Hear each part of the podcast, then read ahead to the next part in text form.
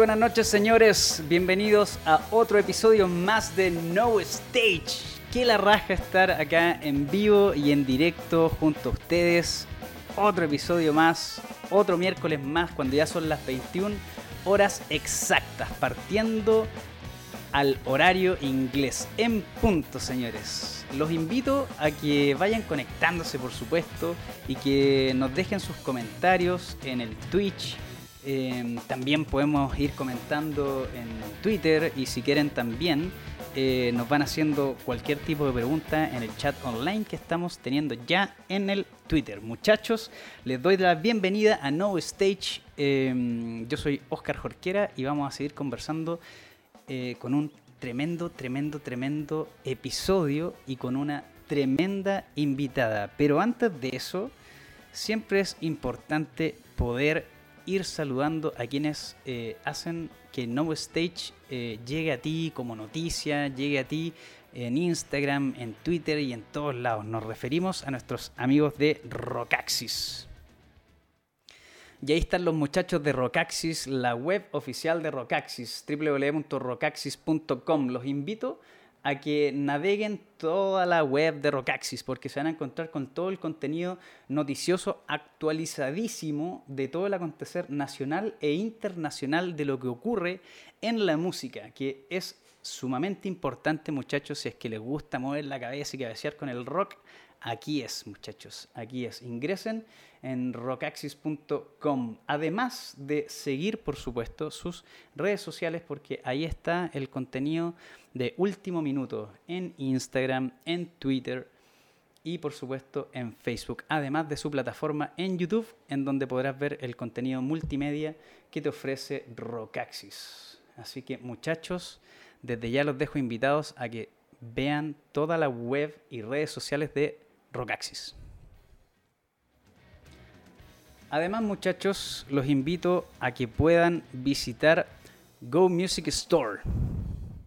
Y ahí están nuestros amigos de Go Music, que están con todos los muchachos de Go Music. Ya mira, ahí ya tenemos una primicia. Yamaha como marca se integra a Go Music. Así que, muchachos, si necesitas cualquier cosa, mira, ahí den un spoiler alert de nuestra invitada Eh, si necesitan lo que ustedes, lo que ustedes, lo que ustedes buscan, tanto eh, baterías eléctricas, eh, vamos a revisar bien, por supuesto, el, contenido que nos ofrece em, Go Music. estamos con full, full, full contenido y productos de Yamaha, además de guitarras y amplificadores y sintetizadores y, por supuesto, eh, todo lo que tú puedas encontrar. Sigue además el despacho con los productos seleccionados gratis. Así que ojo con eso muchachos.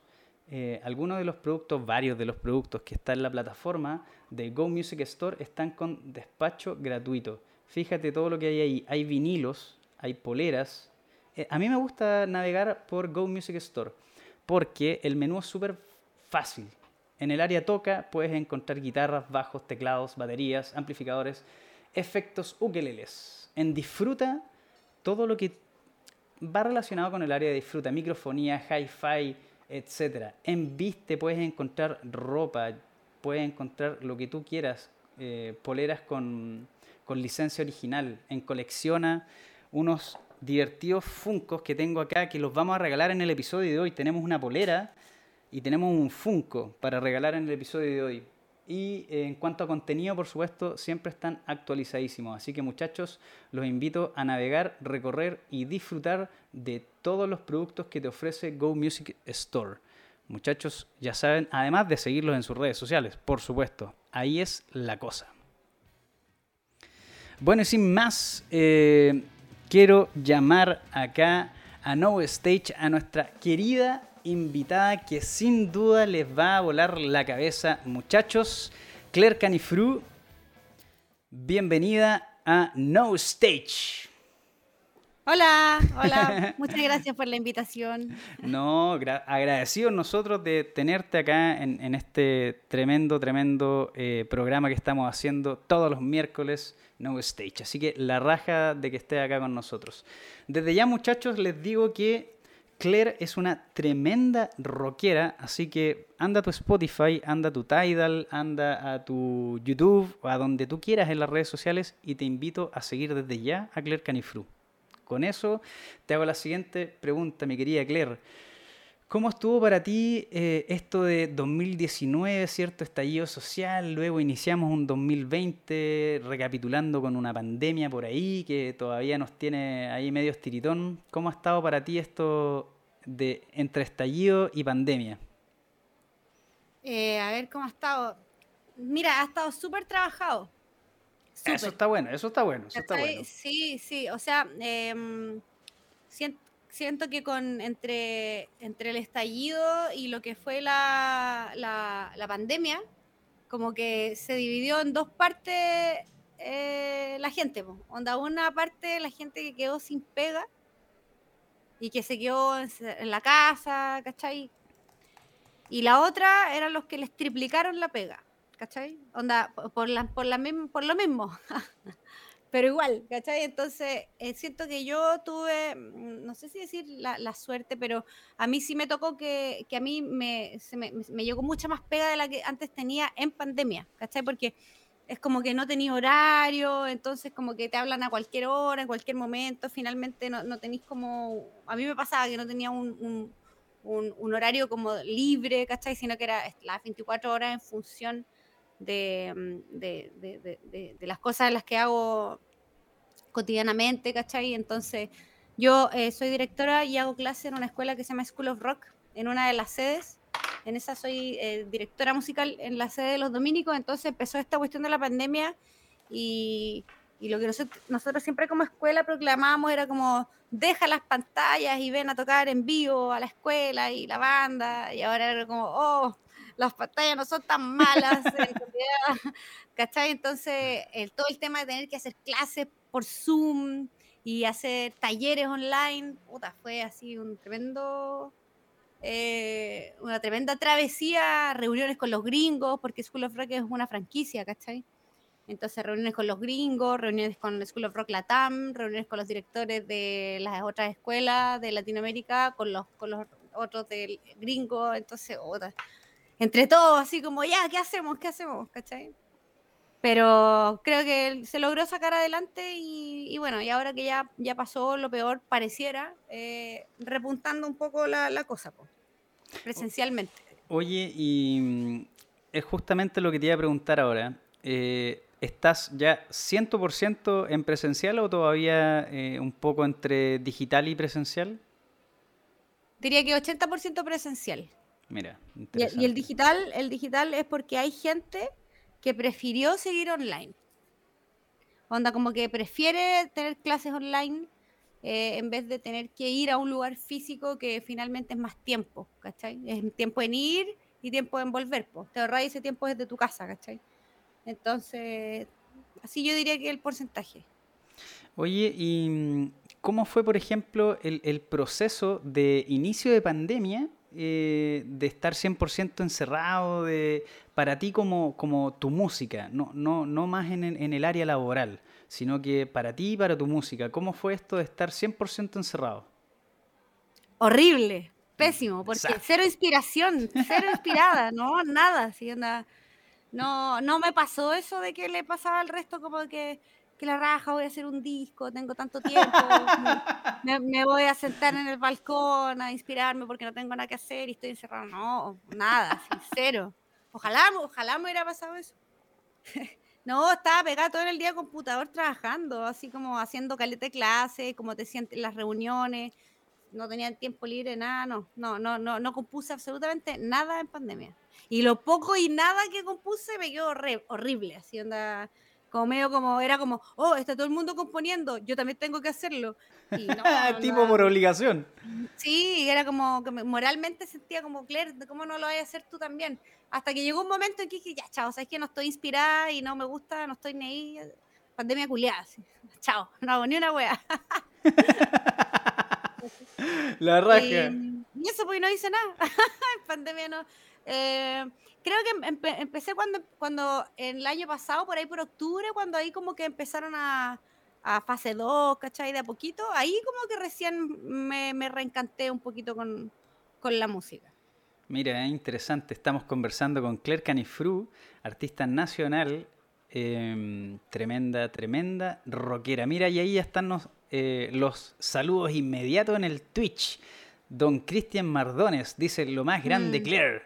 Videos Lo pandémicos y colaboraciones. Y... Ah, eso sí hice, sí, ahora me acordé. Sí, pues y ahí, y ahí el Chris me, me ayudó también. Bueno, el Cristian Mardón es mm, uno de mis mejores amigos y, y trabajamos juntos también en, en- en mi proyecto. Él es mi sonidista. Y en pandemia lo que sí se me ocurrió fue.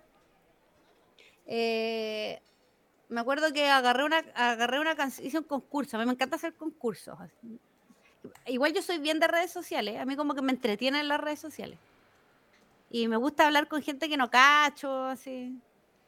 Eh, de hecho, tengo caleta de amigos virtuales que no conozco, Presencialmente. pero presencialmente, y los he ido conociendo en el tiempo eh, cuando se empezó a, a liberar un poquito el tema de las tocatas. Entonces hubieron, ah, hubo harta gente que conocía en las tocatas, ¿cachai? Cuando, cuando pude empezar a volver a tocar en vivo. Y me acuerdo que hice como un concurso que era onda. eh, ya, yo, yo, eh, manden, ya, ponte tú, escorpiones, ¿cachai? Ya, que cada persona me mande él, esa persona grabando, la, ca- tocando la canción, por ejemplo, X Batero, que me mande un video de él tocando la canción, el, el guitarrista también, el bajista también, Un playthrough. y yo, claro, y yo hacía un- una mezcla, que en realidad me la hizo el Cristian, eh, de, de todos los audios que me mandaban de la canción, ¿cachai? Y más el, los videitos que me mandaban, y, y por ahí salieron dos versiones, de una de Escorpiones y otra de Sol de Invierno, que hice como yo en colaboración con, con gente de redes sociales que, que quiso participar, pues, ¿cachai? Oye, pero la Entonces, raja, eso. Y, y quedaron, y quedaron mortales las versiones, quedaron bacanes, así quedaron súper buenas. Onda, es como que yo lo hice pensando en algo medio peluzón, así como ya, si queréis mandarme tocando el triángulo, dale, así lo, voy a, lo metemos, lo metemos. Y nada, y me llegaron unas grabaciones súper pro, así, onda, súper buen sonido y como un tecladista me mandó un- un- unos teclados de, que, porque de la canción Escorpiones que no tiene teclado, de hecho no hay tecladista en mi banda. Y un tecladista me mandó una, él, él tocando Escorpiones que quedó media Dream Theater así, pero quedó taquilla, quedó la raja. Entonces fue un súper buen experimento. Pero la raja, o sea, lo importante es que eh, lograste conectar con tu audiencia, lograste conectar con tus seguidores y las personas que aprecian un montón tu música y les diste esa tremenda oportunidad de darles un escenario, aunque sea digital, pero, pero están ahí. Sí, obvio, sí, fue, fue bacán. fue- De hecho, prefiero mil veces eso a, a tener que, que buscar así como alguien famoso para que me haga una colaboración. Porque, no sé, pref- pref- preferí lo otro. eh, o sea, no sé, pues es decisión de cada uno también. Pero a mí me gusta, como te digo, me gusta eso de hablar con gente que no cacho. eh, eh, no sé, pues ponte tú, gracias a ese concurso que hice, conocí a ocho músicos que fueron los que participaron en el concurso, todos súper secos, ¿cachai? Que no, quizás nunca los habría conocido o nunca habría hablado con ellos si no hubiera sido por este concurso, ¿cachai? Entonces, eh, me, me gustó harto ese experimento social. Oye, y mm, bueno, claramente esto, tení dos colaboraciones que están en, publicadas en YouTube. Eh, estamos revisando acá. Son, Sí. son estas mismas colaboraciones, ¿cierto? Las que son de las personas que tú no conoces y que, digamos, incitaste a que pudieran grabarse y, hacer estos, estos videos, ¿cierto? Esta Sí, eh, exacto. S- Sol de Invierno y Escorpiones. Sí, o sea, bueno, la- eh, eh, de- te diría que, mira, a ver, de todos los músicos que hay, yo, yo, yo cachaba como a la mitad, a la mitad. Y eh, la otra mitad la conocí en el camino, ¿cachai? Y fue acá porque, como te dije, me llevé la tremenda sorpresa, po. No, totalmente, totalmente. Oye, bueno, la gente en el Twitch, bacán que sigan comentando. Saludo también a Emeterius-V, que se acaba de suscribir a nuestro canal, así que la raja. Oye, eh, bueno, ya estamos eh, conversando con Claire Caniflu, ¿cierto? Eh, así que para conocer más de tu música, queremos que la gente se impregne de, tu sonido y para que también conozca quienes no te conocen, ¿cierto? Conozca tu música, conozca tus riffs, tus power riffs, tus solos.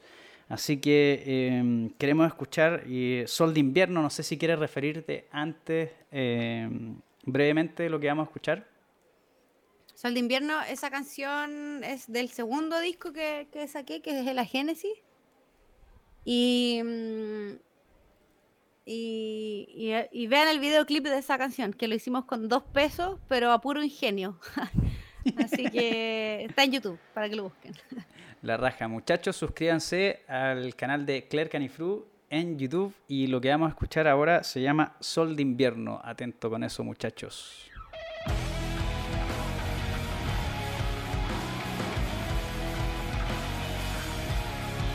Y ahí teníamos Sol de Invierno de Claire Canifru, tremenda artista nacional y que sin duda les va a volar la cabeza porque para mí, eh, Claire es una de las mejores artistas rock que tenemos en Chile.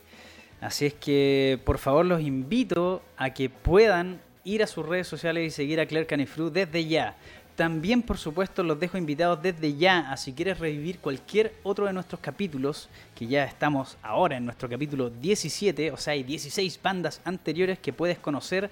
Anda a nuestras redes sociales, en nuestro canal en YouTube, en Facebook, o también si quieres escuchar este y estos episodios, ¿cierto? Lo puedes hacer a través de nuestros podcasts, tanto en Spotify, en, en los podcasts, ¿cierto? De de iTunes, en Google Play, en Tidal. Estamos en todos lados, así que la raja que podamos compartir con ustedes música que te vuele la cabeza.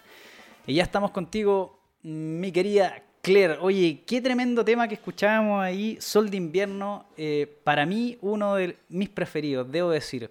Y previo a que comenzáramos No Stage, debo eh, mencionarles, ¿cierto?, a las personas que están conectadas y quienes van a escuchar este episodio luego en podcast, que yo no conocía a Claire Canifru y esto se lo debo a mi gran amigo también, don Cristian Mardones, que me dice un día, oye, Carocho, ¿conocía a la Claire? ¿Qué Claire le digo yo? Mira, escucha esto y escuchamos juntos eh, tres temas tuyos y yo quedé así perplejo, de verdad, quedé así, wow, ¿por qué no había escuchado estos sonidos antes? Y de verdad, eh, personalmente y a nombre del equipo de Amplify y de No Stage, ¿cierto? Te felicito porque en realidad te pasas, te pasas. Oh. muchas, muchas gracias. Hay harto esfuerzo y, harto trabajo ahí también, así que se agradece el, el piropo. Sí, se nota. Y entramos ya en esta sección, nuestra segunda sección, que se llama Música y Referentes. Y para saber eh, cuáles son los gustos musicales de ti, Claire, ¿qué es, lo que, ¿qué es lo que te gusta? ¿Cuáles son tus...? Partamos, por ejemplo, con la pregunta de ¿cuál es para ti un disco de cabecera, el que siempre te acompaña a lo largo de tu vida, que nunca lo dejas? El Dark Side of the Moon. Oh, pero... bueno. Acá se cierra el episodio. Nos vemos. Que estén muy bien, señores. Increíble, tremendo, tremendo disco. Dark Side of the Moon de Pink Floyd, 1973. Ese, disco, ese disco es como que siento que cada vez que lo escucho, eh, me, lo me dio risa porque vi un meme que sale como un gallo, como que le explota la cabeza, ¿cachai? Que es típico, no me acuerdo cómo se llama, pero hace como así, como que le explota como el eh, universo. claro. Claro, y, y el meme es como yo yo la primera vez que escuché el Dark Side of the Moon y sale el mono. Y después dice yo la 800.520 veces que escucho, escucho el y el mismo mono. Y es verdad, cada vez que escucho ese disco es como que digo, oh, pero ¿cómo? Así, no. Se pasa. No ¿eh? sé. Sí, bueno, que Pink Floyd también es de mis bandas favoritas, pero ese te diría que es uno de los discos que no me, no me cansaré jamás de escucharlo. Coincidimos en, en, en gustos musicales ahí con Pink Floyd, sin duda alguna. Que en realidad bueno, a los que son detractores de Pink Floyd, eh, no escuchen este, este episodio, váyanse para la casa. no, la verdad que es tremenda banda, tremenda banda. Existe, eh, bueno, dicen por ahí que la música se inventó por Pink Floyd y que después de eso viene la música. Podría estar de acuerdo con, eso. Sí, 100%. Entonces ya sabemos que tu disco de la vida es el Dark Side of the Moon de Pink Floyd. Y si tuviésemos que decir, por ejemplo, em, cuando, no sé, más o menos promedio de edad, entre los 11 y los 14, cuando uno empieza a cachar más o menos eh, un poco la música, ¿qué es lo que escuchabas ahí o qué fue lo, el tema o disco que te detonó eh, en decir, wow, a mí me gusta la música y para allá quiero ir? Eh, mira, el Dark Side of the Moon yo, no, yo lo descubrí después, más vieja, ¿cachai? Pero en esa época, como decís tú, cuando uno tiene 10, 11, yo nací en la, yo crecí en, en la época del 90 y en esa época había mucho rock también. Era, el rock era súper mainstream, entonces radio que ponía y radio que estaba tocando rock, ¿cachai? Todo lo que era, no sé, el rock alternativo mm, entre el Brit, onda Oasis, ¿cachai? Esa onda, Radiohead, también tenía Depeche Mode, tenía los Red Hot, tenía Nirvana, tenía eh, mucho estímulo, más, y aparte también había mucho rock chileno en las radios, o sea, tenía los tres, la ley, los ex, la Jaira para lo imposible, no sé, estaba, había mucho rock. Entonces, eh, yo creo que eh, empecé así como a escuchar como wow, yo diría que con, el Ten de Pearl Jam. Ese disco a mí, cuando tenía como, no sé cuántos años tenía en esa época, el Ten desde el 91 creo, no sé. ¿Qué tenía el 91? Vamos a revisar, ¿ah? Pero me acuerdo que yo iba, me acuerdo, ah, de haber tenido como 13, algo así. Es de 1991, efectivamente. El Del 91. sí, 91. creo, creo que ahí tenía como 13. Y, y, con, y con, con, el TEN yo como que dije como, wow. Ahí vienen los, los, clásicos de Pearl Jam. Ahí están. Sí, pues, sí. Ese disco para mí también es de mis discos de cabecera, ¿cachai? Y, bueno, y antes de eso, en mi casa eh, también mi papá escuchaba harto Los Prisioneros, eh, Los Jaivas, ¿cachai? Em, los tres, a mí me gustaban los tres. Entonces, mi abuelita me acuerdo que escuchaba Caleta Quilapayún y Tijimani. Buenísimo. Entonces, por ahí yo también tenía como cercanía. A mí me gustaba la ley, me gustaba Caleta la ley, ¿cachai? Entonces, pero cuando, cuando empecé a escuchar algo que realmente me, me, voló la cabeza y dije, oh, esto es lo mío, aquí me quiero quedar, yo diría que fue con Pearl Jam. Y mm, bueno, hablamos, eh, tiraste un popurrí de bandas nacionales, por ahí también salió Quilapayún, que si te pudiese decir que para mí uno de los mejores discos es el Basta. Eh, ¿qué, otro, ¿Qué otra música eh, tiraste por ahí, Javier, Lo Imposible, La Ley, Quilapayún? ¿qué, qué, qué podríamos decir que eh, hoy día, por ejemplo, te llame la atención en cuanto a música nacional, que tú puedas decir, eh, mira, ¿sabéis qué? últimamente estoy escuchando esta banda, me llama la atención. Bueno, los Cuervos del Sur me encantan. Creo que no es, no, es novedad, pero es que está todo mm. muy bien hecho. los Cuervos lo encuentro increíble. Eh, me gusta Adelaida. Caleta me gusta Adelaida. Lo encuentro buenísimo. increíble Adelaida. Súper bueno. Y, también, y la otra que me gusta Caleta es, ¿cómo se llama? Eh, Yajaira y que tiene otra, otra que igual a Yajaira, que no me acuerdo ahora cómo se llama, pero las dos me gustan. Stoner de acá nacional. Sí, como está Yajaira y la otra, que es del mismo cantante. Ah, eh, sí, sí, sí, sí, sí, sí, la tengo en la punta de la lengua. La que, creo que los que van telonera, telonera metálica. bueno, Yajaira es quien es telonera metálica, en marzo. Ah, ya. Sí, marzo, o abril, cuando viene Metallica Chile. Pero la otra banda, del mismo cantante. Eh, ahí nos vamos a acordar. ya, pero esa banda también me gusta Caleta, ¿cachai? Entonces, no, hay, hay harta música chilena buena. ¿No hay Hielo Negro, no? No, no hay Hielo Negro. Pero también me gusta Hielo Negro. Sí, bueno, eh, bandas de bandas son 100% de Algo Records. Vamos a buscar el tiro. Si esto, el mundo del internet lo tiene todo acá. Bueno, le mando ahí un saludo enorme a los hermanos eh, Perroski que tienen ahí tremendo, tremendo sonido en su, en su estudio, Algo Records. Así que, les mando un enorme saludo ahí a Alvarito y a Perro que están muy, muy, muy a full con, sus proyectos ahí en, algo. Eh, Perroski, Perroski, Big Sur, eh, bueno, por ahí nos vamos a acordar de quién, de quién es. Sí, ahí después nos acordaremos. Pero bueno, o sea, mira, tenemos Los Cuervos del Sur, que para mí también son una banda que está, la música está perfectamente bien hecha. Y aparte, los artes de los discos son alto en letal. Eh, son muy, Mm. muy, muy, muy bien diseñados. Em, tenemos algo nacional. Si tuviésemos que decir, por ejemplo, qué música te llama la atención, por ejemplo, del cono latinoamericano, de Argentina, que, que siempre eh, quizás es cuna también del rock, o de Eruca Brasil. Sativa. Hay una banda que se llama Eruca Sativa que a toda raja y de hecho ellos me invitaron a tocar un tema con ellos cuando vinieron a Chile, eh, creo que fue el 2019 o 2018, no me acuerdo. Ujú.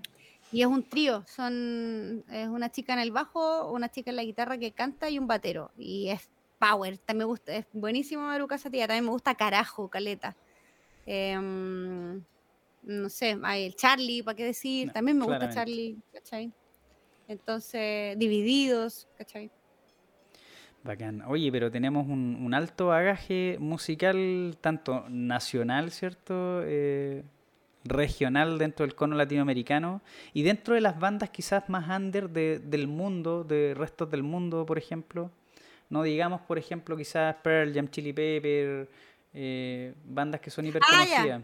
Quizás como, que- como- Que, tú tengas ahí tus, tus caballitos de batalla, ¿cachai? Hay una banda que se llama Dead Sara, que es la raja, onda, la mina, la mina de Dead Sara es mi, her- mi superheroína de, de, este- de este- de los últimos cinco años.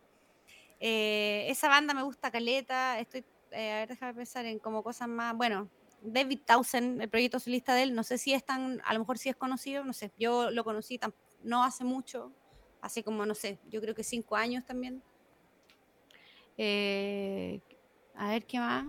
Ah, me, me- eh, me gusta Helmet. también me gusta Caleta, que también es como más under, no es así como mega conocido. Pero hay varias cuestiones de eso también que. Bueno, Perfect Circle ya igual es súper conocido también, sí. pero Alto pero todos los proyectos alto de- letal. Todos los proyectos de Maynard eh, me, me gustan. Mortal. Y mm, bueno, hablamos de lo nacional, cono regional, restos del mundo. Sabemos que quizás, bueno, iniciaste con aperturas de mente con el Ten de Pearl Jam y luego en el Dark Side de, de Pink Floyd. Pero ahí me quiero Mm. detener ya para hablar de los profesionales de la música. Eh, de los de Pink Floyd tenemos el Dark Side, ¿cierto? Quizás eh, uno de los mejores discos de la historia. Eh, ¿Qué otro disco pudieses recomendarle a la gente acá en No Stage, de quienes están conectados, para quienes no conocen, por supuesto, Pink Floyd? ¿Qué otro disco les puede recomendar eh, a, a nuestra audiencia acá? ¿Discos de Pink Floyd? Ajá. Ah, a ver, el, el Division Bell me encanta también. Un disco poco, Y es poco, poco, eh, es un discazo, 100%, pero quizás no gusto, de, no gusto de, de todos, pero el Division Bell es letal. Sí, el Division Bell es cuático. El, ¿Cómo que se llama? El... Con Roger Creo Waters la- ya Division Sí, Bell ya, ya, las últimas ya estaban peleados. ya ya están ahí ya sí. agarrados las mechas. Sí, ya estaban en las últimas. Eh, ¿Cuál más? Eh, bueno, el Wish You Were Here también ese tremendo Muy lindo disco. discazo. Muy lindo El disco. de, el de Wall, ¿para qué decir? Con ¿sabes qué? Película me- incluida de Wall ahí. ¿Sabes que nunca la he visto? Soy lo peor. así. Nunca he visto la película. No sé cómo nunca la he visto. pero la- creo me tengo que hacer el tiempo para verla. Sí, pero... da- date un tempito ahí porque en realidad es muy, muy, muy buena, visualmente increíble. Y de ahí también vienen los grandes efectos audiovisuales que proyectan en sus conciertos. La verdad que... Ah, Oye, y te hago una pregunta aquí ya entre nos. ¿Gilmore o Waters? Gilmore. No, ni- ni- ni- ni- lo podría habértelo respondido antes de que terminara la pregunta. Sí, o sea, es que Gilmore también, aparte de mis super influencias guitarrísticas, pues, ¿cachai? Onda, Por supuesto. no, eh, en cuanto como a influencias mías de guitarristas, Gilmore. Así, el que me pregunté, yo te voy a decir Gilmore. Así, me decís, ¿es Gilmore o este? Gilmore o este? Gilmore, Gilmore, Gilmore, Gilmore, ¿cachai? Se pasa. ¿eh? Sí, pues. Sí, no, para mí él, la, la forma que tiene de cómo transmite con la guitarra, más encima que canta la raja. Bueno, que yo soy como de esa onda igual, como que a mí me gustan los, los guitarristas cantantes. Creo que por eso también me, me empecé en algún momento a animar a cantar en, en mi banda, en mi proyecto, ¿cachai? Porque yo al principio iba a hacer un proyecto de guitarrista solista. Pero cuando, cuando empecé a tratar de hacerlo y todo, no sé, en algún momento dije, estoy dando la media cacha, si no, no, no, no, no, no, no quiero tratar, ¿por qué me obligo a intentar ser una especie de Steve Bay si no es lo que me gusta, ¿cachai? Como que sentía una cierta, una especie de presión social de tener que hacer algo así y hasta que al final dije, ah, filos. A cantar nomás. Y ahí empecé a, ¿quiénes son los guitarristas que realmente me gustan? Y todos eran cantantes, Eric Clapton, Gilmore, Richie Kotzen, mm. Hendrix, ¿cachai? Entonces, por ahí dije, ya, no se diga más. Pero además tienes tremendo, tremenda voz, o sea, eh, insisto, chiquillo, acá en No Stage, vayan a escuchar Claire Canifru desde ya. Y para que la gente eh, siga conociendo más de tu música, Claire, eh, creo que vamos a escuchar Nunca Más. No sé si quieres referirte brevemente antes de lo que vamos a escuchar acá para que la gente se prepare. Sí, Nunca Más también es, de, es el último single que saqué del disco a Génesis y... Y ese fue un videoclip que grabamos en pandemia, en una pantalla verde, como, porque no era cuando no, se, no podía salir, pues entonces fue como, pucha, ¿cómo podemos hacer que no sea el video de pantalla de hoy día? Y ahí, como con el equipo con quien yo trabajo, hicimos un video así como, ¿cómo se dice? De pantalla verde. Un croma aquí. No me acuerdo. Con croma, eso. Y nada, pues esa es una canción media declaración de principios. De, en, realidad, todo el disco de Genesis es una especie de desahogo de un mal momento por el que yo pasé y la, mi forma de sobrevivir a ese mal momento fue haciendo ese disco. Entonces cada canción de ese disco es un, un grito, ¿cachai? Y la canción Nunca Más, como te decía, es como declaración de principio. Nunca más me va a volver a pasar bueno, muchachos, eh, no se diga más y nos vamos con Nunca Más de Claire Canifru.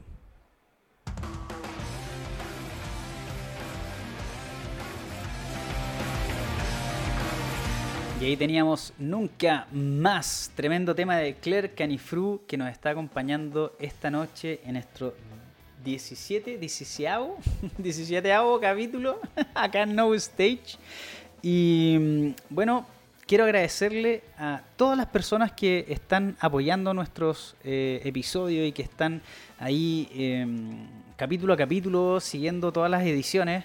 Le mando un enorme abrazo a la gente que está en Argentina, en Perú, eh, en Brasil, en México y de ahí Estados Unidos, que hay gente dentro de la región habla hispana que nos sigue un montón. Y me paso al cono europeo, a la gente que está en España, un fuerte abrazo a Islas Canarias, me paso a Londres, a la comunidad londinense, a República Checa. Eh, le mando un fuerte abrazo a todas las personas del mundo que nos están escuchando y que ven capítulo a capítulo, quizás no en vivo, pero sí en las reproducciones que ven en YouTube o lo escuchan a través de podcast, pero en realidad 100% los quiero dejar eh, un fuerte y un enorme abrazo y que acá en No Stage los tenemos en el corazón. Me quedo contigo ahora, Claire, para iniciar este segmento que está patrocinado por Go Music Store. Y aquí es donde nosotros vamos a darle inicio a este tremendo segmento que es para la ñoñería musical. Me gustan estos segmentos. sí, muy, muy, muy, muy, muy, muy bueno. Y ahí estamos con Claire Canifru, en vivo y en directo. Saludos desde Talca. Cáchate, mira la gente ahí en el Twitch. Eh, Morelo, aguanta ahí, Morelo. Un fuerte abrazo, también, abrazo, a, la gente Talca. Y bueno, acá en No Stage le damos harta eh, visibilidad a las bandas de región. La semana pasada Hace un par de capítulos atrás estuvimos con bandas de Talca, bandas de La Serena, de Concepción, de Argentina, en Buenos Aires. Pronto vamos a tener bandas de España, atento ahí. Y, Buenísimo. Y no, sí, en realidad tenemos para todos los miércoles hasta el último miércoles de diciembre con bandas confirmadas en este primer primera temporada. Entramos desde, de lleno ya en este segmento que se llama Deconstruyendo la música. Y acá, Claire, es para hablar 100% de ñoñerías musicales. O sea, queremos saber tu setup completo, con qué guitarras tocas, qué líneas ocupas, uñetas, afinaciones, cuerda, pedales, cabezales, caja, etc. Acá queremos deconstruir la música de Claire Canifru. Ya, a ver. Em, Partamos por la guitarra. Ya, bueno, yo estoy eh, auspiciada por Gibson, entonces ocupo guitarras Gibson. Pero eh, Gibson tiene, eh, o sea, Gibson es como que son tres marcas de Gibson, que es Gibson, Epiphone y Kramer. Entonces yo ocupo esas tres marcas, ¿cachai? Perfecto. Pero las ocupo también, no, es que también justo calza que todos los, mis guitarristas favoritos de la vida siempre han sido Gibson, ¿cachai? Onda Jimmy Page, mm. Slash, Sister Rosetta. Entonces, feliz, po, ¿cachai? En algún momento eh, coqueteé con las Telecaster, eh, tuve una affair, pero ya fue etapa superada, ya. no, igual me encanta, me encantan también las Telecaster, el sonido. De hecho, yo tengo la tele de Richie Kotzen, mm. y, igual la, nunca la voy a vender, siempre la tendré ahí, ¿cachai? Pero, pero yo sí ocupo Gibson y de amplificadores, eh, yo trabajo también, estoy auspiciada por la marca Laney, entonces ocupo amplificadores Laney y, mm, y, el que ocupo siempre es el Lionheart, que es como una especie de box hace 30, ponte tú. Es una, es una tremenda línea que tiene Lani y que, en realidad e, ese sonido eh, inglés eh, es a toda raja. Es súper rico y son, es como de primera, de alta gama. alta, gama. claro, ¿cachai? Entonces, eso es lo que ocupo. Y de pedales, en realidad, es bien poco lo que ocupo. Yo soy más Angus Young, así, mientras menos mejor, porque me mareo. como, que no entiendo, y si, y si algo no suena, puta, y como que, ¿cachai? Entonces yo mientras menos cable, mejor. Pero creo que hay pedales que son imprescindibles, que son el afinador, Em, el guagua y, el delay. Para mí eso es como no, infaltable, ¿cachai? Y en, mi pedalera, bueno, tengo esos tres que te dije y también ocupo un, overdrive de una marca chilena que se llama Fuse, que es súper buena la marca. Em, que también ya esa, esa, marca Fuse ya, ya como que ya está full fuera de Chile también. O sea, ha hecho súper buen... es que es muy buena esa marca, sí. Buena pega. buena pega. Y eh, la distorsión que ocupo es un MXR, el, se llama Super Badass. Y esa distorsión para mí, nunca he probado una mejor distorsión que esa. ¿Y qué más? Ah, y del delay ocupo el Carbon Copy, un clásico también de, mm. eh, de, MXR. Y eso, como que no, no, no tengo muchas cosas. Ah, a ver, cuerdas 010, no me gusta la microafinación porque no, no sé ponerle cuerda a esa guitarra. Una vez lo hice, dije la caga con el puente y ahí dije ya. Esto no, eh, ser luthier no es lo mío. No, nada. Sí, oye, saludos para mi luthier también, el José Jadue, que pucha, si no fuera por él, te juro que mm, yo no sé quería. Pero me ha salvado. Me acuerdo que una vez una Kramer se me cayó y le pasó la típica que la parte del clavijero, pa, se le rompió, po, y quedó así como colgando de las cuerdas, ¿cachai? Qué penosa escena. Sí, yo dije, no, cagó la guitarra y se la lleva el José y me la arregló y me la dejó impecable, ¿cachai? Eh, y las uñetas me gustan las Jazz 3, esas son las uñetas que ocupo. Mm, y siempre me da risa porque siempre me dicen, oye, pero esas uñetas son súper chicas. Y es como, sí, ¿cuál es el problema? Pero sí, este, efectivamente son súper chicas, pero son súper cómodas, pero el problema es que no, no, no las encontráis en cualquier parte. Entonces de repente, y, y, y las uñetas que se me pierden, ¿cachai? Entonces, y son caras más encima, ¿cachai? Entonces... La, uñeta, mira, el mejor lugar que te puedo decir para revisar dónde están las uñetas es en el fondo de la lavadora. Ahí están todas las uñetas. Clavadísimo que ahí está, ahí están todas las uñetas. He encontrado caleta de uñeta ahí. Pero esas son las que hubo, las la Jazz 3. Acá en No Stage nos gusta la música, también tocamos acá. Sí, no, qué buena lo de la. Sí, es verdad, he encontrado caleta de la heladera. Pero lo bueno es que encontré en AliExpress unas copias de las 3 que, que son de más mala calidad, pero viene una bolsa como con 500. 1500 uñetas. Sí, para tirar a la gente ahí. Sí, sí, ¿no? Y funcionan súper bien igual, o sea, duran menos, o sea, se, se astillan más rápido, ¿cachai? Pero igual son buenas, sí, es como. Llegáis a sacar y llegáis, llegar a sacar es como infinito, así que. Oye, bueno, mira, hicimos una pasada súper rápida, pero, pero como nos gusta ñoñar harto acá, quisiera detenerme en las guitarras.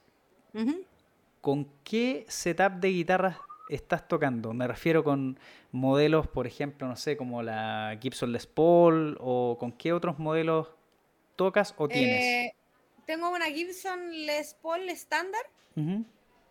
Y esa es la que estoy ocupando harto.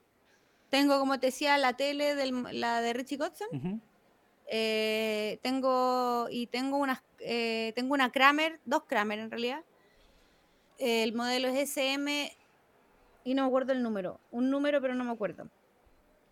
Eh, pero también son tipo Les Paul. O sea, en, general a mí me gusta el modelo Les Paul. Ese es el modelo que me acomoda, ¿cachai? El Astrato, ponte tú, no, nunca me ha acomodado. Es que el Astrato es, más liviana, tiene otro sonido. En es, como que, es como que siento que el Astrato no tiene peso, ¿cachai? o yo no he sabido dárselo, pero no sé, cuando y me cargan la estrato con las con tres con, la single, single, coil es que lo que pasa con lo que pasa con la estrato, claro, lo que pasa con la estrato es que tiene eh, un, un, poder, digámoslo así, eh, no tan no tan fuerte versus el doble bobinado que tiene la handbacker, que en realidad el, la, potencia es, inigualable. Sí, pues. Sí, pues, pero no, no logro, nunca he logrado sacarle el sonido a la, a la estrato. Yo no, no, no, digo que la guitarra sea mala, digo que la mala soy yo y que no, que no lo logro, ¿cachai?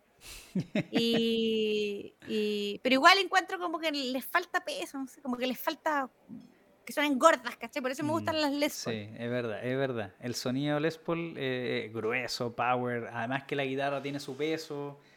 sí, pues. No es, como, también, no es como, por ejemplo, que te ponía una, una Les Paul y te queda ahí impecable, pues, ¿cachai? O te ponía una SG y se te va el mango, ¿cachai? Sí. ¿Cachai? Sí, pues. Sí, la SG tiene ese drama, pues, de que se te va el mango. Están desbalanceadas la, la SG, eso es lo que pasa. Mm. Pero últimamente ando súper con la onda de las acústicas. De hecho, las canciones nuevas que estoy grabando eh, están, tienen calidad de guitarra acústica de 12 cuerdas y todo, ¿cachai? Entonces eh, bueno, que yo siempre, siempre compongo en guitarra acústica también. Me cuesta, me cuesta componer con guitarra eléctrica, como que no me inspiro, es raro. Como mm. que la composición o la canción, porque siempre yo como que estoy pensando en componer una canción más que, más que en un riff. ¿Cachai? Y, eso me funciona con, una, con guitarra de palo. Oye, mira, en el tweet, eh, en el en el Twitch, no en el, a ver el tweet, ¿qué dice el tweet? No, en el tweet tweet, no hay pregunta acá en tweet. Estamos con retweets de Rocaxis, Rocaxis Colombia. Bacán, ahí nos están retuiteando, así que bacán, le agradecemos muchachos. Pero en el Twitch, en el chat en vivo que tenemos acá, eh, Pandansom nos dice, Grande Claire, eh, recomienda a alguien para arreglar amplis y cabezales, porfa. El José Jadue, la misma persona que me arregla todo. Solo falta que me arregle la vida y ya te lo Pero aparte de la vida, todo lo demás, José Jadue. José Jadue, así lo pillan en, en, en, Facebook. Y, o como Doctor Amp, así también ah, mira. se hace llamar, sí. Doctor Amp, ahí lo estamos poniendo en el en el Twitch. Bueno, ya estamos contestando y mandando. Mira ahí más, más saludos. BM Conte te dice saludo a la Claire, tremenda. Eh, ahí, en realidad el Twitch se está moviendo harto, así que tenemos las guitarras, eh, tenemos los pedales. ¿Con qué eh, amplificador me refiero? Cabezal y caja. Ya nos dijiste que está auspiciada por eh, Lani. Em, pero ¿son estos mismos cabezal y caja los que suenan en tus discos? Sí, o sea, en el, a ver, en el, en el primer disco, en el K9, no, en ese no, en ese como que grabé con, con unos Marshall, en ese, en ese tiempo todavía yo no estaba con la NEI. y, y, después de que grabé ese disco, ahí me llegó lo de la NEI. ¿Cachai? Y, lo de, y el segundo disco de la Génesis, ese sí está grabado con, con, con el Ampli Laney. Pero ah, también hay otros, porque en mi banda también toca otro guitarrista, el Nacho Burgo, y él también tiene su propio sonido, y el Nacho sí toca con estrato, ¿cachai? Entonces, bueno, y el Nacho también toca seco, es súper virtuoso. Es como la reencarnación, yo siempre le digo, es la reencarnación de Hendrix. El Nacho, ponte tú, graba, graba bailando, así, como que si no baila no, no toca. No, no graba parado, no graba así como sentado con fono y el clic, así. El Nacho como que se pone los fonos y se pone a bailar y así graba. Si no, si no, no le sale, ¿cachai? No le sale el alma, no viene la inspiración para tocar. Tipo, claro, y dice, no, dice como me da risa que dice como, no lo siento, no lo siento. Eh, ya, ¿qué hacemos para que lo sintáis, bueno? y ahí se pone así, no sé, seco el Nacho. Él toca con estrato y él tiene su sonido también. El Nacho toca con un AC30. El clásico AC30. Eh, el clásico. Clasiquísimo. Sí. Mira, ahí en el, en el Twitch te dice, PM Conte, te dice, eh, a Claire siempre le agradeceré el review que hizo de Laney em, Aguante las multi-efectos. Mira, ahí te comentan un review que hiciste de Lani hace un tiempo atrás. Eh, ¿cuál, ¿Cuál será uno que hice? Es que yo hice un review de Laney de un ampli del GH-L50. Eh, capaz que sea ese. Es un ampli bien. Es que también tengo ese cabezal, ¿cachai? Eh, pero, y me gusta porque es bien sencillo. ¿Es, un Tube Fusion que es versión tubos con versión transistor? No, no, no, no, no, es solo tubo. Ah, perfecto, solo tubo. GH, sí, GH50L y solamente tiene un canal, ¿cachai? Perfecto. Eh, pero insisto, es como un solo canal, es sencillo, súper y, es, rico el canal. El, el FR, FR 112, ahí el BM Conte, quien te hizo la pregunta y te agradeció, te comentó ahí, el FR, FR 112. Ah, sí, ya, eso fue para un... Eh, otra cuestión de la NEI que hice, el que es un, ¿cómo se llama? Es como una especie de monitor, ¿cachai? Que es como para enchufar pedales, pedaleras análogas. Entonces, es como, pero funciona mortal ese, ese, ese, ese mono, o sea, ese mono, ese, ese, es como un monitor, ¿cachai? Que, que está especialmente diseñado para pa pedaleras y para multiefectos digitales, ¿cachai? Mortal. Entonces, yo creo que si uno, no sé, yo, yo creo que no, tiene que ser análogo, ya tú, eso es como, ya fue, así, onda, hay tantas cuestiones, o sea, buena onda, de hecho yo lo ocupo así, pero yo lo ocupo así porque me es más fácil, no porque sea como talibán con el sonido análogo, no, es porque, puta, tengo que conectar menos cosas y tengo que, que apretar menos botones, ¿cachai? Onda. A diferencia de las pedaleras análogas que uh, tenéis un mundo así para recorrer y, no termináis nunca. Y eso a mí como que me, hace es como la Homero así la cadena, La cadena de sonido eh, ya se transforma en un lío.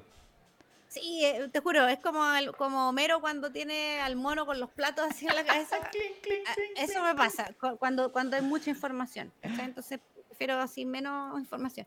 Pero igual yo tengo un pel, una pedalera análoga, yo tengo un Boss GT100, ¿cachai? Y, mm, y, ese también lo, lo, ese lo ocupo para las pegas, para pegas así como, no sé, pues yo me acuerdo cuando tocaba con la Miriam Hernández, yo ocupaba ese. Para cuando toqué en el Festival de Viña, en la orquesta, el 2000. Plug and play nomás. Chao. Sí, pues eso nomás. Chao. ¿Cachai? Entonces, creo que igual uno tiene que estar bien equipado, o sea, yo por lo menos según, según donde tenga que tocar veo con qué voy, ¿cachai? Si, si voy a tocar con mi banda o voy a tocar con Hijos de Algo o voy a tocar con las Liliths o no sé, o en una cuestión media rockera, voy a ocupar mis pedalcitos y mi guagua y mi Les Paul, ¿cachai? Pero si es una pega ya más de sesión en que se necesita otro tipo de sonido, no necesariamente rock, ahí ocupo el análogo todo el rato. Mortal.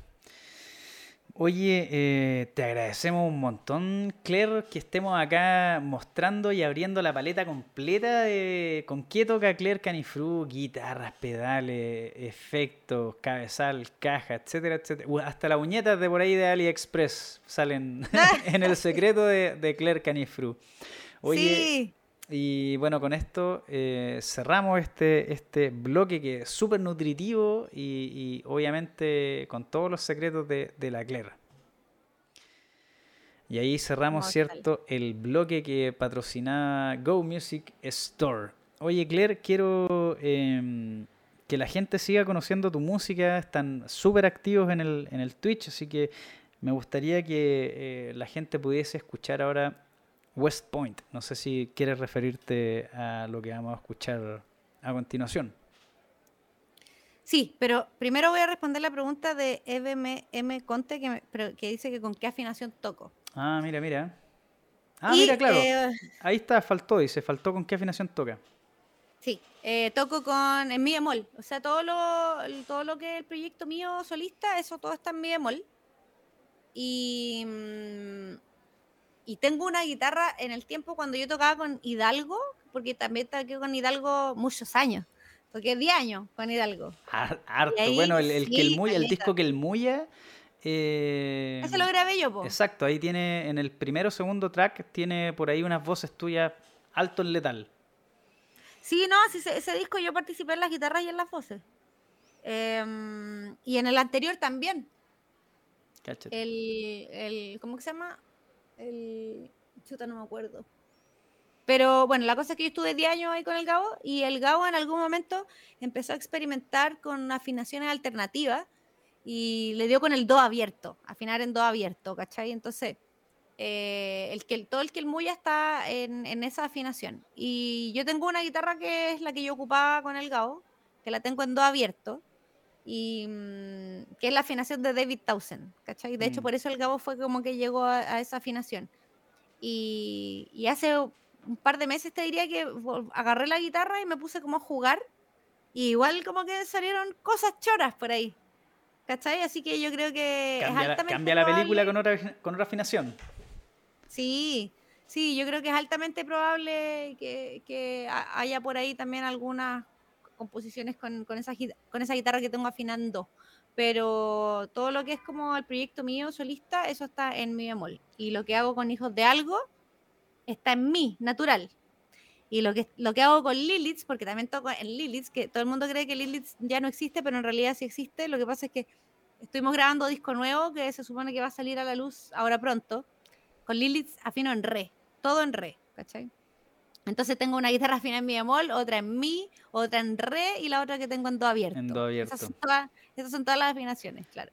Bueno, también le dejamos un fuerte abrazo a Gabriel Hidalgo, que también estuvo acá en No Stage, así como también Don Cristian Mardones, que ya son acá conocidos en, en, No Stage. Em, me quedo contigo ahora para saber qué es lo que vamos a escuchar ahora, West Point. Sí, West Point. Esa es del primer disco del, del disco K9. Y esa es una canción que se la dediqué a mi papá. West Point era una ciudad que existía en el patio detrás de mi casa cuando yo era chica, que fue una ciudad que mi papá hizo, hizo con cemento. Mi papá era como, que para él era súper importante como el tema de jugar en los juegos, ¿cachai? Entonces era como un mundo mágico que había en el patio detrás de mi casa y en ese mundo mágico, mi papá, como que a mí y a mi hermano nos enseñaba como, hacíamos juegos, pero en realidad eran de la vida cotidiana, como que finalmente para él era como enseñarte valores, ¿cachai? Onda, por ejemplo, ya, vamos a jugar a que, a que, mira, tú vayas a comprar el pan y, y yo, y, se te olvidó el vuelto. ¿Qué es lo que hacía en ese caso? ¿Te quedáis con el vuelto o lo, no? Pues tenés que ser honrada, ¿cachai? No sé, puro juego así como, pero juego, ¿cachai? Claro. Entonces, eh, o de que había un robo en no sé dónde, y no sé, puras cuestiones así como mini situaciones, como un Kitsania, ponte tú, ¿cachai? Pero de los 90, y, o de los 80 en realidad, cuando yo era chica. Y bueno, de eso se trata West Point, es como un, recuerdo de, de todos esos juegos que yo tenía con mi papá. Mira qué interesante. Muchachos, afírmense porque nos vamos con West Point de Claire Canifru. Ahí nos vamos.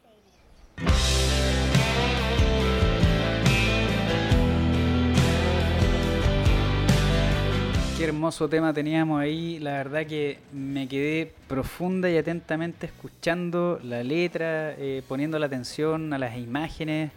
Eh, Precioso, precioso, precioso el tema. Eh, Claire, estoy contigo ahora.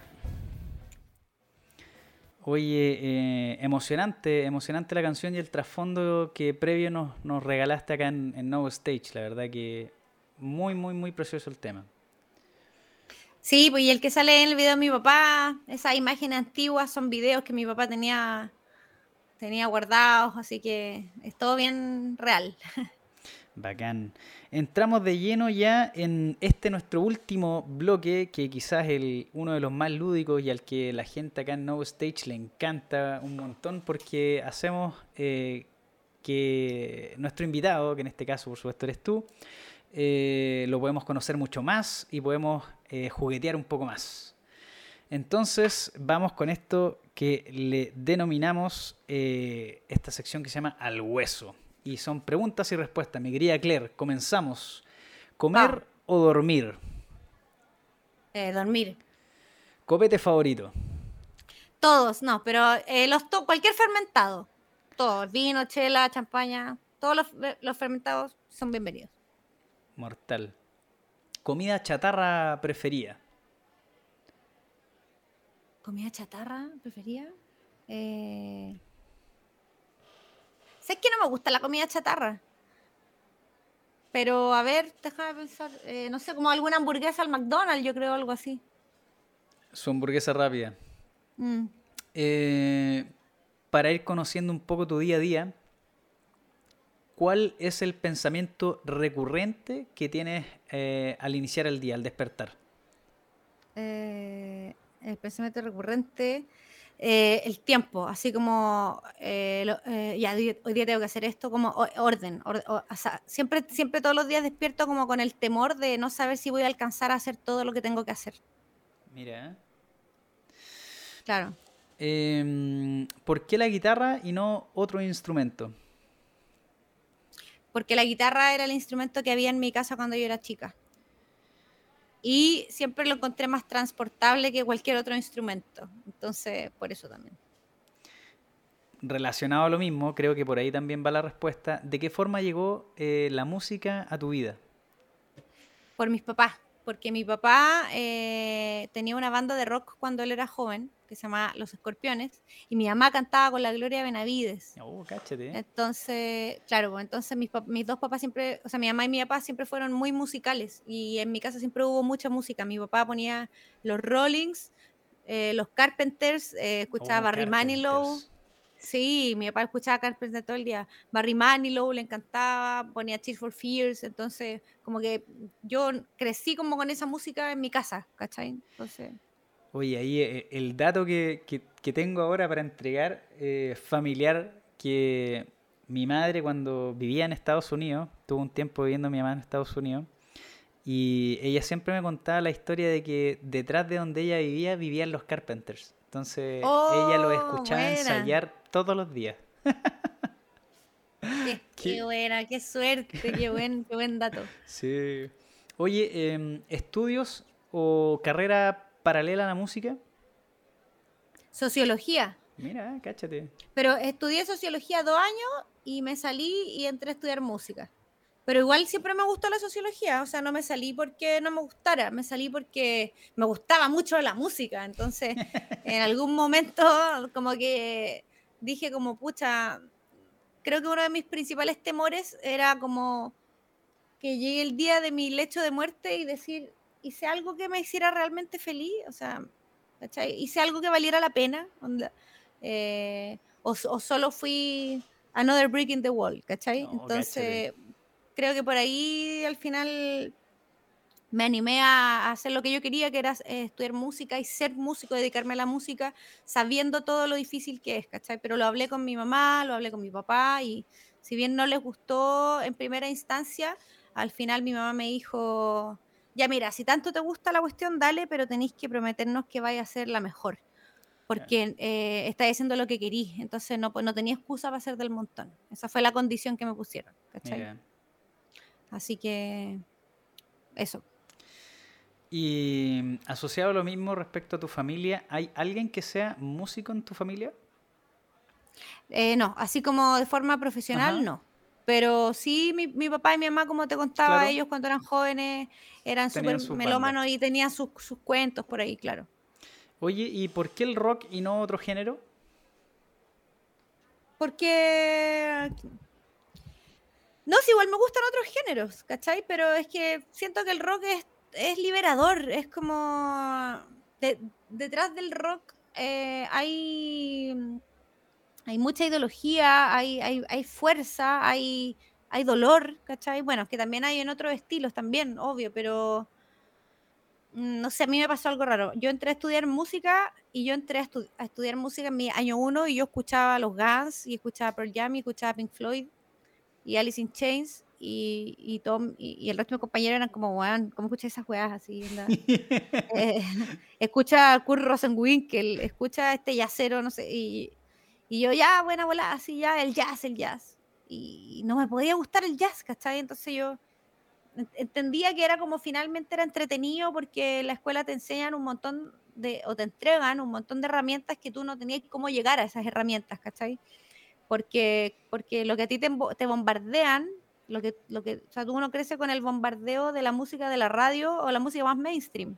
Claro. Pero el jazz es otra bola que no tenéis cómo llegar ahí a menos que no sea estudiándolo. Mm, para poder entenderlo.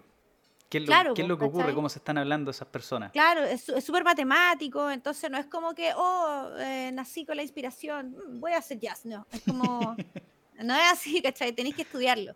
Entonces yo entiendo que cuando tú entras a una escuela y te pasan esa herramienta que nunca había conocido antes, te embaláis, ¿cachai? Pero yo igual no me embalé, la, la, la, entendí, la tuve, la conocí y llegaba a mi casa, igual volví a escuchar a Alice in Chains, ¿cachai? Mm. Entonces yo entré el año uno escuchando esa música y salí, hice mi tesis, hice toda la cuestión y salí igual escuchando Smell Like Teen Spirit. Entonces... Corta. No, no, evolucioné, no evolucioné. Y, y me quedé ahí, pues onda, no sé, pues yo, claro, mira, escucha este solo así de tal yacero, ¿cachai?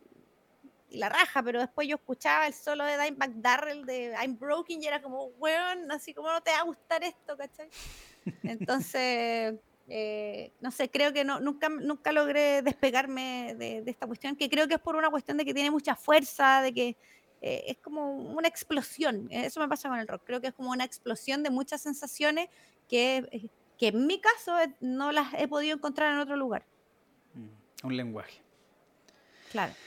Em, si tuviese que preguntarte ahora, preguntarte por supuesto a ti misma, ¿qué cosas describen mejor la tónica emocional de tus canciones? Como eh, por dónde va la, emocionalidad, ¿cierto?, de, tus temas. Eh, mm, creo que depende del momento, depende del momento en el que esté viviendo.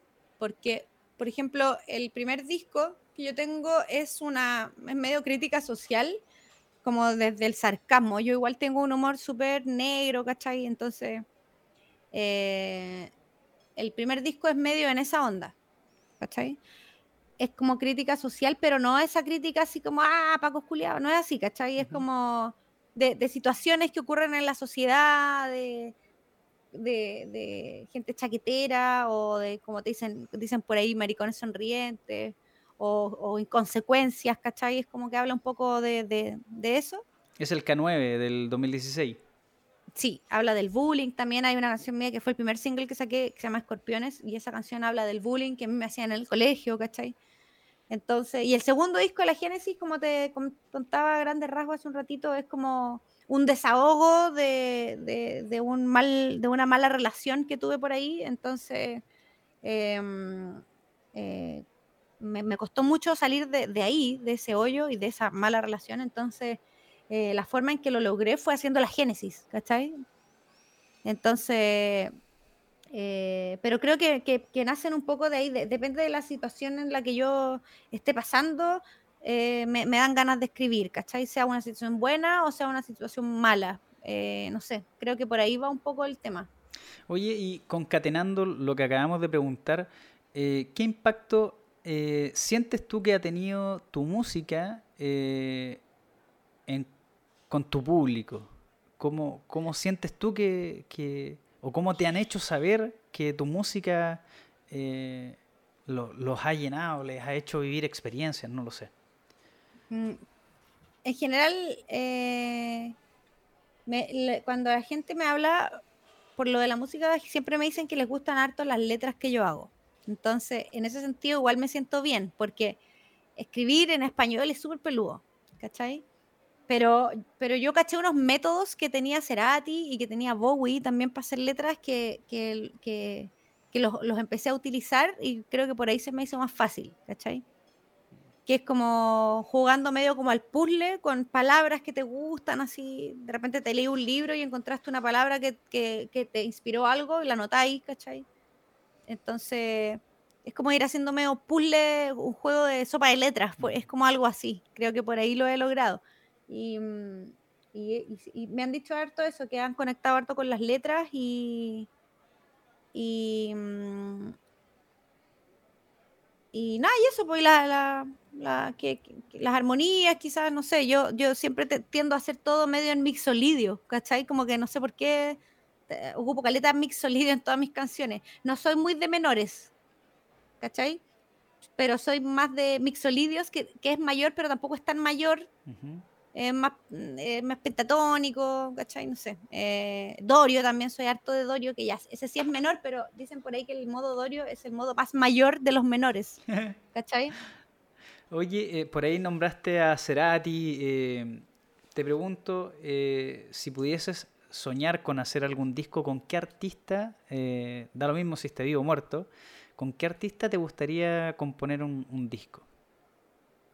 Con la Alanis Morissette. Oh, Buenísimo. Sí. Yo me creo un poco Alanis Morissette. Podríamos decir que eres la Alanis Morissette de Nacional, sin duda alguna. Sin duda no sé, pero ojalá, eso es mi, eh, a eso aspiro. No, no sé si aspiro a ser la, la Alanis Morissette Nacional, pero ella para mí es muy inspirada. Ah, pero absolutamente. O sea, yo cuando escuché el Jagged Little Pill, así yo. Eh, es ahí tenía otro disco con los que me hizo colapsar y decir esto es lo mío, ¿cachai? Eh, ¿Mejor experiencia en vivo que has tenido? El teloneo Slash. Oh, ese estuvo alto en letal, con todos sus sellos sí, estuvo cuático, estuvo cuático, ese teloneo estuvo increíble. Porque más encima, el público de Slash es cuático, o sea, cuático en puristas, el sentido de 100% puristas. ¿cachai? Entonces, puta, una mina ahí, ¿cachai? Entonces, pero también como que todo el mundo que me sigue, también saben todo el mundo que a mí me gusta mucho Slash. Entonces, y también saben que Slash y los Guns para mí también es, harta inspiración, ¿cachai? Entonces, cuando yo anuncié que yo iba a telonear a Slash, cuando me ya estaba súper confirmado de la productora y todo, y yo lo grité a los cuatro vientos, obviamente. Y, Mortal. Y N gente como como que yo sentí que a la gente le dio gusto que yo lo hiciera porque todos sabían que a mí me gustaba de verdad. No era como la cola, ah, la, la, la, cola que se metió al... claro. esa mina no tiene nada que hacer ahí. Como que no, no, fue, no fue esa la respuesta. Y lo noté después en vivo, obviamente, eh, cuando empezó el teloneo y nosotros ya, chiquillos, pucha, aquí vamos, la hacemos corta, nos vamos, ¿cachai? No, no esperemos mucho porque el, el, nunca espera mucho también, ¿cachai? Mm. Pero yo salí, me acuerdo, empezamos a tocar y fue la cagada, así, ¡ah! Y de repente empezaron, Claire, Claire, Claire, Claire, así en el Caupolicán, y yo así, ¡ah! pues súper lindo, fue súper lindo el, el, momento y la gente así, porque de repente siento que el público chileno a veces como que le da un poco de, como que no quieren aplaudir tanto, ¿cachai? Es como, sí, pero ahí nomás, que no, que no se crea mucho. Pero en ese teloneo, nada, sí, fue bravo, ¿cachai? No, estuvo súper, fue un momento bacán, fue súper bonito. Em, ¿Película, serie o libro que haya influido en tu música? Película, serie, serie o libro. Eh, a ver, eh, a ver, déjame pensar. Mira, todos los libros de Bukowski a mí me gustan. Y me gusta porque como escribe, ¿cachai? Onda, me gusta cómo escribe que siempre está como curado escribiendo, y él mismo lo dice, ¿cachai? Entonces como que está cucarro y le pasan unas situaciones súper bizarras, así. Eh, y eso como que me, llama la atención harto, ¿cachai? Todo el tipo de escritura de él. Lo encuentro súper entretenido, ¿cachai? Y, creo que ahí quizás inconscientemente también saco cosas como para hacer letras. Em, de series no sé, no, no, soy muy, soy más de películas, no soy tan de series. Eh, pero te diría que la primera serie, serie con la que enganché, así real fue con Breaking Bad. Oh, con esa serie ¿Sabes qué quería decir? Breaking Bad. sí, no, con esa serie enganché así como me envicié. Y después de esa vi otra que se llamaba eh, eh, Bates Motel, que es la antesala, la precuela de, Psicosis, de la, película. Ah, interesante. Se supone, hay, tiene una, una la, serie Bates Motel en la historia del Norman Bates y por qué llegó a volverse loco, ¿cachai?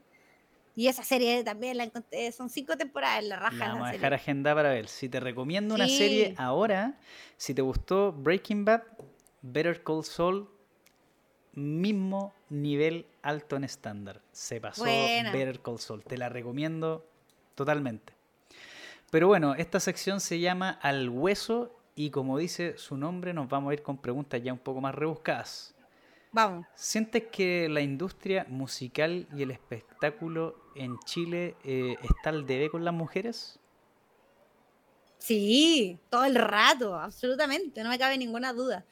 Y me doy cuenta porque, bueno, hablando con otras colegas, obviamente también, eh, y, me, y, y cuando me terminé como de convencer y de, de absolutamente darme cuenta, fue, yo me acuerdo cuando se iba a hacer la cumbre del rock, creo que el 2018 era o el 2019, no me acuerdo.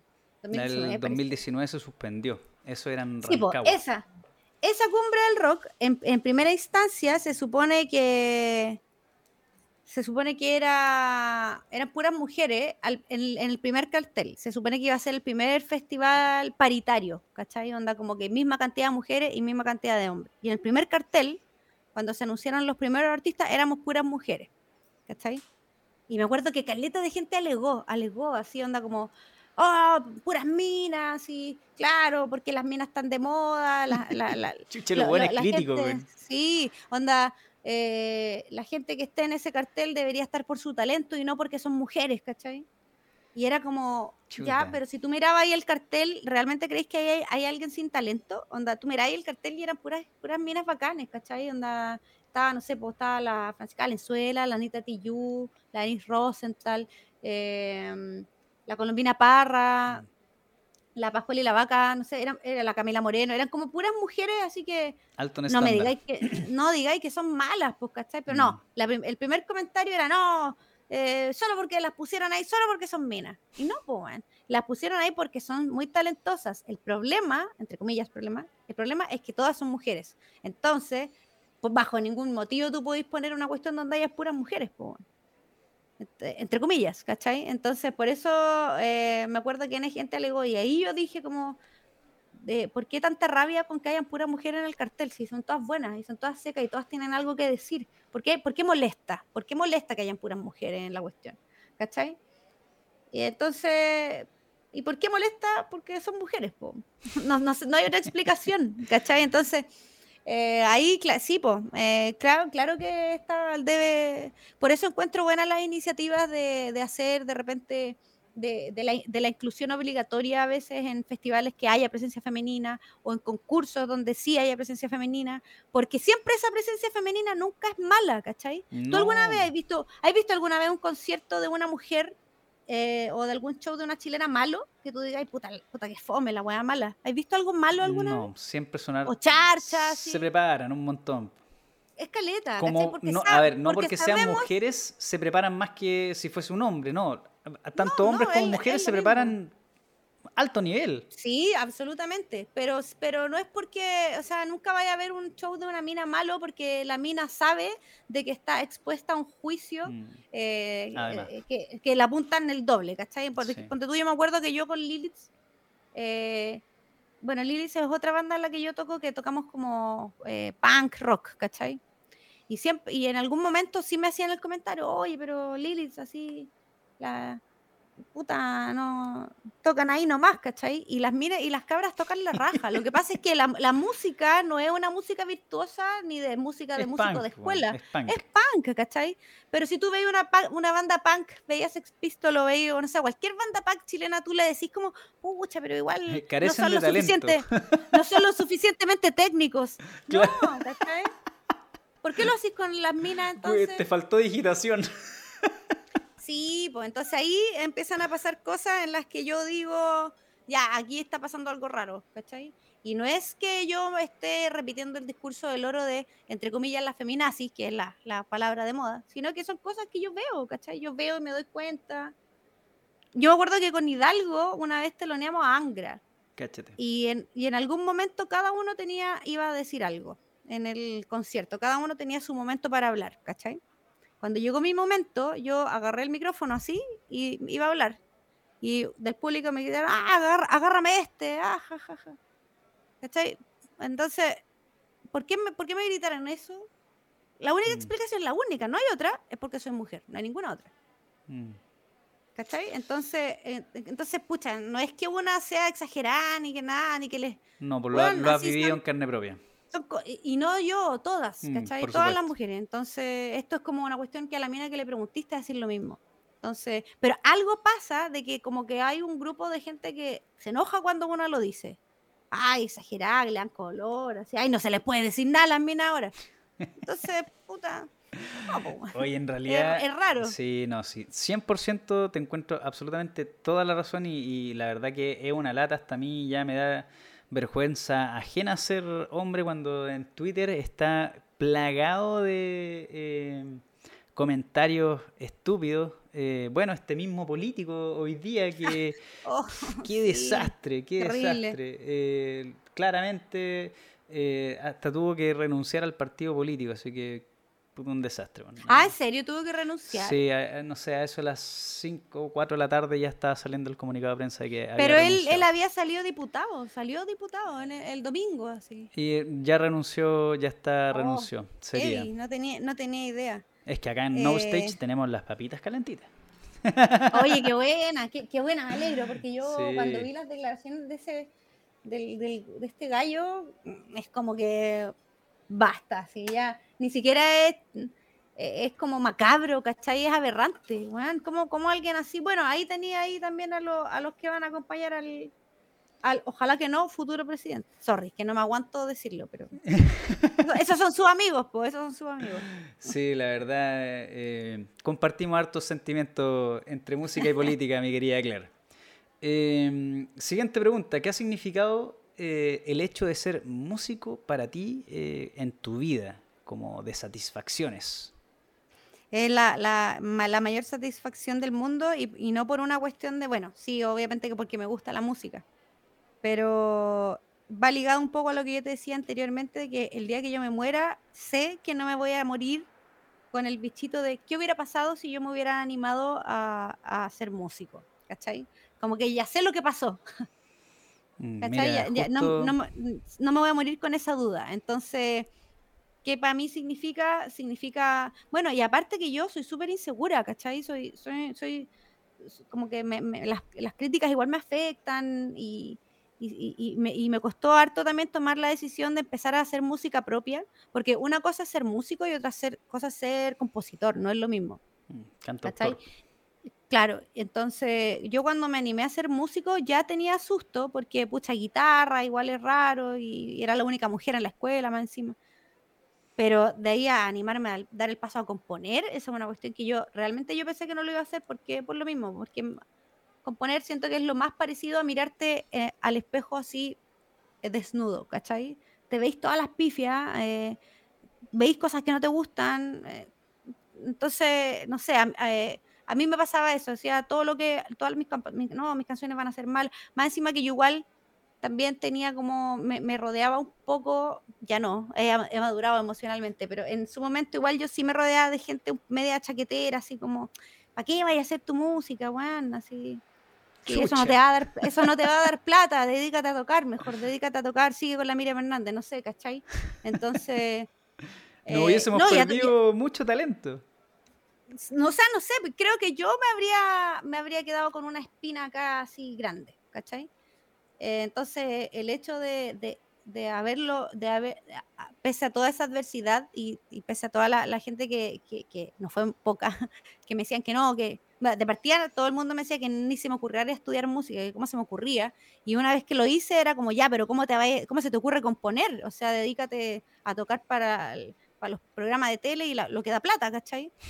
Y, y, está bien, sí, eso es un camino súper válido también de hacer, eh, pero haberme atrevido a, componer, creo que para mí eso, eso me, me, me, me ayudó en varios aspectos de, de mi vida en cuanto a, a, lo que yo te comentaba de la inseguridad, a creer un poco más en mí, eh, a no tener miedo de hablar, a, a, de repente tomar el liderazgo de algunas cosas, ¿cachai? Todo eso fue gracias a que me animé a componer. Entonces, eso es, para mí la, música. Más allá de, sí, es una sensación que me llena el alma y todo eso, que sí, lo es, ¿cachai? pero me ayudó como en cuanto a mi, a mi moldeo y mi definición personal en cuanto a la toma de decisiones, ¿cachai? Oye, eh, ya para ir cerrando, nos quedamos con preguntas ya más relajadas, más, de hueveo, de corte de hueveo directamente. ¿Quién toca mejor, tú o Slash? Slash, po. Sí, sí, no, yo nada, yo no tengo nada que hacer. Pero Slash es muy, mucha inspiración para mí. ¿Navidad o Año Nuevo? ¿Cuál de las dos fechas te gusta más? Navidad. Si fueras, si fueras eh, una planta o un árbol, ¿cuál serías? Si fuera una planta, sería como una flor, pero de esas chiquititas, así, como una violeta, así como que la veis solamente si le ponía ojo, ¿cachai? Onda, así como una de esas florcitas de maleza. Me, me gustan esas florcitas, nunca me han gustado como las cuestiones muy grandes ni ostentosas. Y para cerrar, última pregunta. Em, si tuvieras que dedicarle un solo de guitarra eh, a toda la audiencia y al programa No Stage, ¿cuál sería de todas tus canciones? Mm, a ver, algún solo. Eh, oh, a ver. mira, diría que el de Escorpiones porque es la canción como más, entre comillas, popular que tengo. Pero eh, hay una canción que yo tengo que pasó, que nadie pescó y a mí me encanta esa canción. Es una que se llama Elo, que es del disco Génesis. Y es como una balada, ¿cachai? Eh, que, que de hecho es, bonita también la historia de esa canción porque esa eh, fue una canción que inventó una alumna mía que tenía como siete años. Y un día mi alumna llegó con, con, el arpegio con el que comienza esa canción. Llegó mi alumna tocando ese arpegio a la clase y me dice, mira, mira lo que hice. Me. Y era súper bonito, pues yo, a ver, tócalo de nuevo, le decía y lo tocaba, ¿cachai? Y yo le dije, Elo, este arpegio está precioso. Eloísa se llama. Y me dice, te lo regalo para que hagáis una canción. ¡Oh, qué bacán! ¿Cachai? Y, y, por, eso, por eso esa canción se llama Elo, es por ella, ¿cachai? Y, y el arpegio que tiene la canción lo inventó ella. Y el solo de esa canción a mí me, me, gusta harto también. Es un solo bien bonito y tampoco es tan distorsionado, pero es como bien del corazón. Así que ese sería el solo que yo les regalaría. Mira, vamos con la última pregunta que dejaron en el Twitch de, la sección anterior. Eh, te preguntan, ¿y usar un pedal para dropear, un drop Digitech u otro, no es una opción para ti? Eh, nunca, nunca lo he hecho. de hecho, me, enteré hace poco que existía ese tipo de pedal, no tenía idea. Y sí, lo probaría todo el rato, sí. O sea, no, no, no soy para nada mañosa en ese sentido. Lo probaría y si me funciona, todo el rato lo usaría. Creo que sería una súper buena solución, súper práctica también. De más, de más que sí. Bueno, con eso cerramos el bloque de las preguntas de la sección al hueso y obviamente, Claire, te agradecemos un montón la buena disposición a, la sección y el segmento, por supuesto. Bacán, se agradece la, mm. sinceridad. Oye, Claire, em, para ir cerrando ya nuestro episodio, antes de, de cerrar y despedirnos, me gustaría que me dijieses un número del 1 al 14. Eh, eh, a ver, 9. El 9, perfecto.